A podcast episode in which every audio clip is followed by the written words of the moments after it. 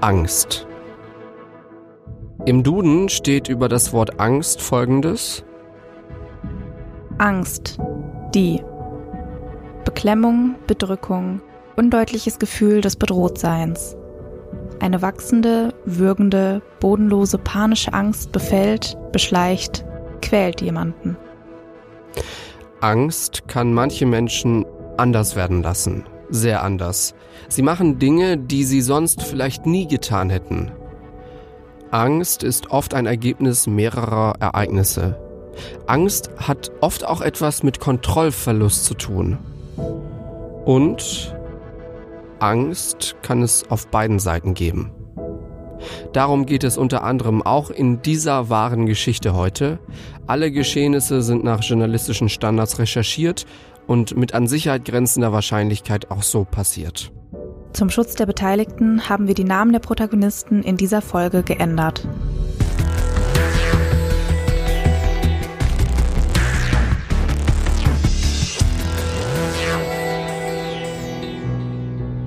Fünf Minuten vor dem Tod, der Kriminalpodcast, eine Podcast-Doku-Serie in drei Folgen mit Luisa Bleich und Jost Schmidt. Angst. Die erschossene Frau. Folge 1. Was ist fünf Minuten vor dem Tod passiert? Was war mit dem Opfer? Ahnte es etwas? Eine Frau verlässt morgens ihr Haus. Wir nennen sie Petra. Sie hat blonde, schulterlange Haare. In einem Bild vor ihrem Tod trägt sie ein knallrotes Top und lächelt freundlich in die Kamera. Die Arme hat sie vor ihrem Oberkörper verschränkt. Sie ahnt an diesem Morgen vermutlich nicht, dass sie gleich auf brutale Art und Weise erschossen wird. Gleich wird sie ein maskierter Täter töten. Wir sind in Bielefeld-Senne. Petra wohnt hier zusammen mit ihrer Mutter in einem Haus. Es gibt hier viele Bäume und Feldwege. Ein Wald grenzt an das Haus von Petra. Sie hat ihren Kindern heute Morgen schon geholfen, sich für die Schule fertig zu machen. Beide Söhne sind jetzt schon aus dem Haus. Jetzt muss nur noch sie das Haus verlassen, um zur Arbeit zu fahren. Sie sagt noch Tschüss zu ihrer Mutter und läuft zum Auto. Petra steigt ein und will das Grundstück durch ein Tor verlassen. Ob Petra in diesem Moment Angst hat, das ist nicht klar, aber grundsätzlich hat sie in diesen Tagen Angst. Eine Zeugin wird später von Zitat einer Grundangst sprechen. Es fällt auch das Wort Wahnsinnsangst. Petra habe durchgängig Angst um ihr Leben. Sie würde jederzeit mit einem Angriff rechnen. Ihr Freund würde jeden Abend das Eingangstor zum Grundstück nochmal überprüfen, ob da auch alles richtig zu ist, damit keiner reinkommt. Sie wollte sogar eine Videoanlage am Haus installieren lassen. Und die Zeugin erzählt auch, dass Petra das Haus nicht mehr ohne Begleitung verlassen würde. Das steht so auch im Urteil des Landgerichts Bielefeld. Das Urteil ist vom Mai 2017. An diesem Morgen stellt ein Mann in der Nähe des Tatorts sein Auto ab. Es steht etwa 130 bis 150 Meter vom Tatort entfernt. Das sind 500 Meter Luftlinie zum Haus von Petra. Das Auto steht in einer mit Gras bewachsenen, unbewaldeten Schneise. Hier werden Polizisten später Spuren finden. Sie werden von einer Abrollspur eines zweispurigen Fahrzeugs sprechen. Außerdem wird die Polizei drei Schuhspuren finden, jeweils von den gleichen Schuhen. Zwei werden in Richtung des Tatorts führen, eine in die entgegengesetzte Richtung in den Wald. Man wird hier später auch ein Langwaffenfutteral finden, so ein Langwaffenfutteral ist eine Tasche, in der man zum Beispiel ein Gewehr packt. Die Tasche ist aus grünem Nylonstoff. Der Mann läuft durch einen Wald in Richtung Tatort. Einmal läuft er über einen knapp 20 Meter langen Wiesenstreifen. Er wird von niemandem bemerkt. Kurz bevor Petra aus dem Haus kommt, versteckt er sich in der Nähe des Tores zur Einfahrt, zwischen Büschen und Bäumen. Der Täter wartet. Und wartet. Und wartet. Er hat eine Schrotflinte und passende Patronen dabei. Die Munition ist eigentlich nur für das Jagen von Tieren erlaubt. Woher er die Waffe hat, dazu später mehr. Das Tor ist mit einem elektrischen Antrieb ausgestattet. Man kann es mit einer Fernbedienung öffnen. Der Täter weiß das. Er weiß, dass Petra nicht aussteigen muss. Sie kann einfach im Auto sitzen bleiben, während sich das Tor öffnet. Der Täter trägt eine schwarze Sturmhaube.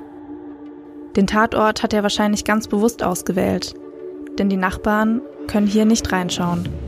Da wo er ist, ist er geschützt. Alle Nachbarhäuser sind von Bäumen verdeckt. Am Rande der Straße wachsen Pflanzen. Hierhin kann Petra nicht mit ihrem Auto ausweichen. Petra öffnet das Tor und verlässt das Grundstück. Sie biegt mit dem Auto nach links ab und fährt los. Nach einigen Metern springt ein maskierter Mann mit einer Sturmhaube und einer Schrotflinte auf die Straße. Die Nachbarin, wir nennen sie Sabine L., ist heute Morgen auch schon wach und ist draußen, im Freien. Sie wird später erzählen, dass sie drei Schüsse gehört hat. Aber zwischen dem ersten und dem zweiten Schuss soll es eine längere Pause gegeben haben. Dann kamen der zweite und dritte Schuss. Auch die Mutter von Petra hört die Schüsse. Sie ist gerade in der Waschküche und wird später nicht genau sagen können, wie viele Schüsse es waren. Waren es zwei? Sie ist sich nicht sicher. Der Täter springt vor Petras Auto und schießt. Der Schuss ist ungezielt. Im Urteil steht, dass er Petra damit überraschen will. Er will ihr Angst machen.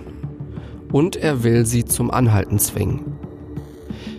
Petra erkennt die Gefahr und legt den Rückwärtsgang im Auto ein. Sie fährt zurück und kommt vom Weg ab.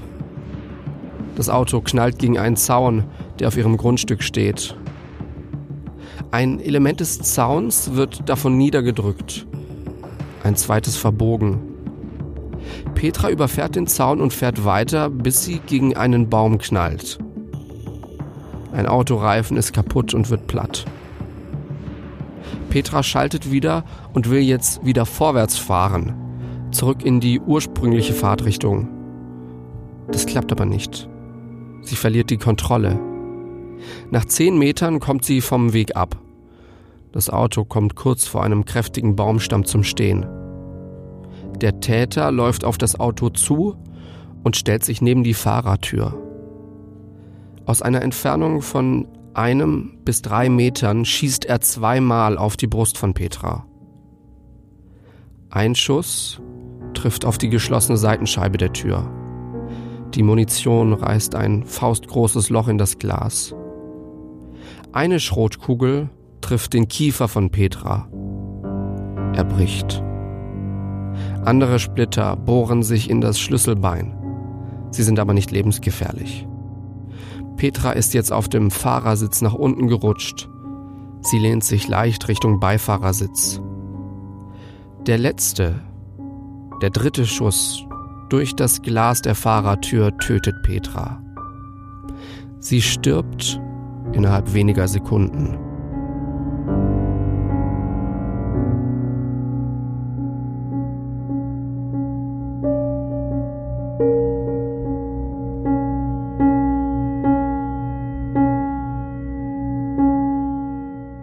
Petra ist tot. Ihre Mutter, die gerade noch in der Waschküche war, findet Petras Leiche. Sie ist es, die den Notruf wählt. Der Rettungsdienst kommt vor der Polizei zum Tatort. Der Motor des Autos läuft noch. Der herbeigerufene Notarzt stellt den Tod fest. Sie heben Petras Leiche aus dem Auto heraus und legen sie auf den Boden. Bei der Leichenschau wird klar, Petra ist durch Verbluten gestorben. Die Polizei hat relativ schnell einen Verdächtigen, den Ex-Mann von Petra, in den nächsten Tagen durchsucht die Polizei seine Wohnung, seine Firma und seine Autos. Ein Sprengstoffspürhund und ein Suchhund, ein sogenannter Man-Trailer, werden eingesetzt. Doch wer ist dieser Mann? Wir nennen den Mann Ralf T. Er hat zwei Geschwister, zwei Schwestern. Die eine ist jünger, die andere älter.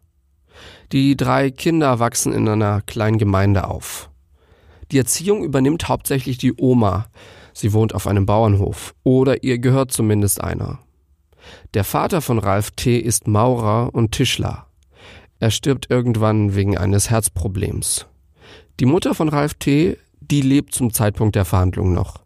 Sie ist Rentnerin. Kurz bevor Ralf T. 17 ist, macht er sein Abi. Er muss einigermaßen schlau sein, er fängt nämlich ein Medizinstudium an. Nach kurzer Zeit hört er damit wieder auf, um etwas anderes zu studieren. Aber auch dieses Studium bricht er wieder ab. Irgendwann macht er eine Ausbildung. Die bringt er dann tatsächlich auch zu Ende und danach macht er ein Diplom zum Elektroingenieur. Irgendwann heiratet er eine Frau. Es ist nicht Petra, es ist eine andere Frau und die beiden bekommen zwei Söhne. Mit dieser ersten Frau macht er sich selbstständig. Sie gründen ein Unternehmen. Dieses Unternehmen soll Kunststoffteile herstellen. Irgendwann wird die Ehe geschieden. Ralf T. macht mit der Firma alleine weiter. Es läuft gut, meistens jedenfalls. Er kann sich einen gehobenen Lebensstil leisten. Zitat aus dem Urteil Er besaß nacheinander mehrere leistungsstarke Fahrzeuge, unternahm Fernreisen und ging dem Hobby des Motorfliegens nach. Zu diesem Zweck hatte er ein einmotoriges Sportflugzeug. Zudem unterhielt er in seinem Heimatort ein Haus, das er regelmäßig besuchte, unter anderem um dort der Jagd nachzugehen. Zu diesem Zweck verfügte er über eine Schrotflinte. Zum Besitz der Waffe in Z war er berechtigt. Eine nächste Beziehung geht Ralf T. dann mit Petra ein. Die beiden lernen sich auf einer Messe kennen. Sie ist als Angestellte dort, er als Unternehmer. Und auf dieser Messe lernt sie nicht nur Ralf T. kennen, sie lernt gleichzeitig auch ihren zukünftigen Mörder kennen. Nochmal Zitat aus dem Urteil. Die Beziehung gestaltete sich von Anfang an als wechselhaft und konfliktträchtig, da Petra ein eher impulsives Wesen hatte, während der Charakter des Angeklagten eher kontrollierend und zwanghaft akzentuiert ist. Als Weihnachten kommt, streiten die beiden wegen einer Armbanduhr. Der Streit ist heftig. Ralf will sich wieder trennen. Im März kommen die beiden aber wieder zusammen. Kurz danach kommt der erste der beiden Söhne der beiden zur Welt. Das sind für Ralf T. Kind drei und vier. Die ersten beiden hat er aus der ersten Ehe. Beim nächsten oder übernächsten Weihnachtsfest kracht es dann wieder. Wieder wird wegen einer Armbanduhr gestritten. Dieses Mal aber wegen einer anderen. Bei diesem Streit versöhnen sich die beiden schon nach ein paar Tagen. Petra wechselt in die Firma von Ralf T. Zu diesem Zeitpunkt wohnt die Familie schon in dem Haus mit Petras Mutter. Dieses Haus wird später zum Tatort werden. Die nächste Krise lässt nicht lange auf sich warten. Es gibt irgendwann Streit wegen eines Autos. Ralf zieht deswegen sogar aus. Trotzdem fahren die vier nach diesem Streit aber alle zusammen in den Urlaub.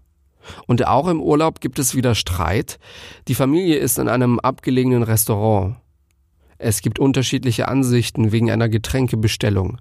Und dieser Streit eskaliert so sehr, sodass Petra und ihr jüngster Sohn die Reise zusammen abbrechen und alleine zurückreisen. Zurück in Deutschland verklagt Ralf T. Petra. Es geht um eine zivilrechtliche Klage. Er will Schmuck und Einrichtungsmöbel aus der Wohnung haben. Beide zeigen sich bei der Polizei gegenseitig an. Petra behauptet, dass Ralf sie geohrfeigt hätte. Das Verfahren wird eingestellt. Ralf zeigt Petra an wegen angeblich falscher Verdächtigung, Datenvernichtung und Datenveränderung.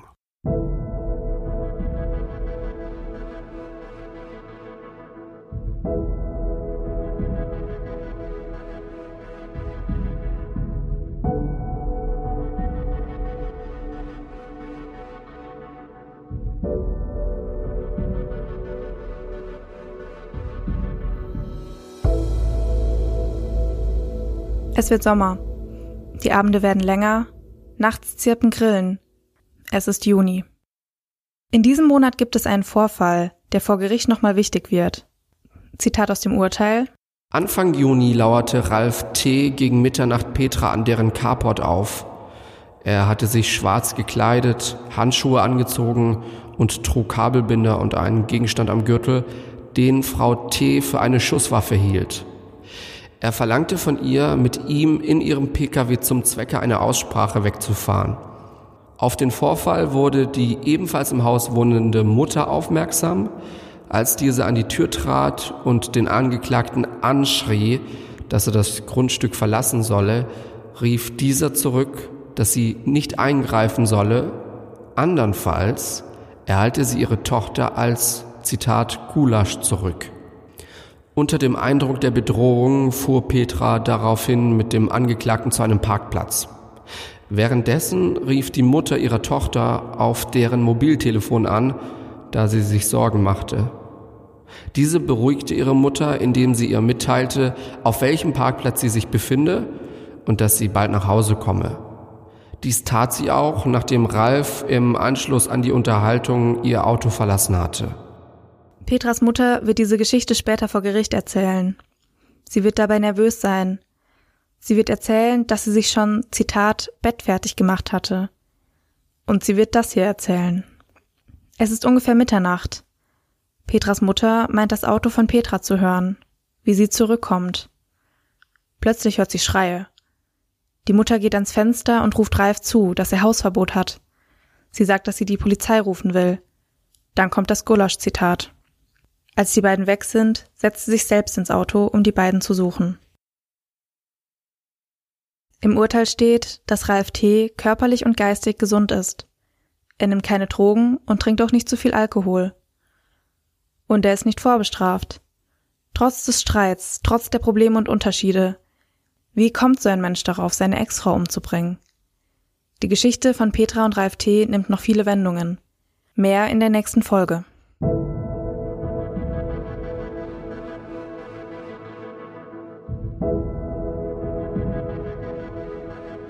Angst. Die erschossene Frau. Folge 1. Eine Podcast-Doku-Serie in drei Folgen mit Luisa Bleich und Jost Schmidt. Mehr Infos zum Podcast gibt es auf Instagram unter @kriminalpodcast und auf kriminalpodcast.de. Empfehlt uns immer sehr gerne auch weiter.